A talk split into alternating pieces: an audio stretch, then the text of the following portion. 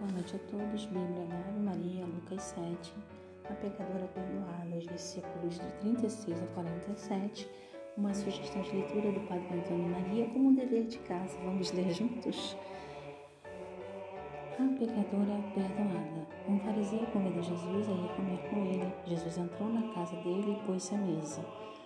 Mulher pecadora da cidade, quando soube que estava à mesa em casa do fariseu, trouxe um vaso de alabastro cheio de perfume e, estando em seus pés por detrás dele, começou a chorar. Pouco depois, suas lágrimas banhavam os pés do Senhor e ela os enxugava com os cabelos, beijava-os e os ungia com o perfume. Ao presenciar isto, o fariseu que o tinha convidado dizia consigo mesmo: Se este homem fosse profeta, bem saberia quem e qual é a mulher que o toca, pois é pecadora. Então Jesus lhe disse: Simão, tenho uma coisa a te dizer. Fala, mestre. Disse ele: Um credor tinha dois devedores. Um lhe devia quinhentos denários e o outro cinquenta. Não tendo eles como pagar, perdoou a ambos a sua dívida. Qual deles o amara mais? Simão respondeu: A meu ver, aquele a quem ele mais perdoou.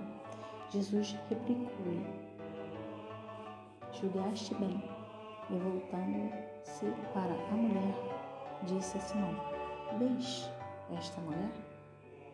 Entrei em tua casa e não me deste água para lavar os pés, mas esta, com suas lágrimas, regou-me os pés e enxugou-os com os seus cabelos.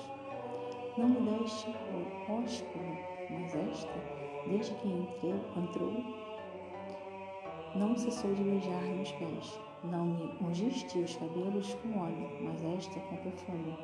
Ungiu-me os pés, por isso te digo: seus numerosos pecados lhe foram perdoados, porque ela tem demonstrado muito amor. Mas ao que pouco se perdoa, pouco ama. Palavras do Senhor, graças.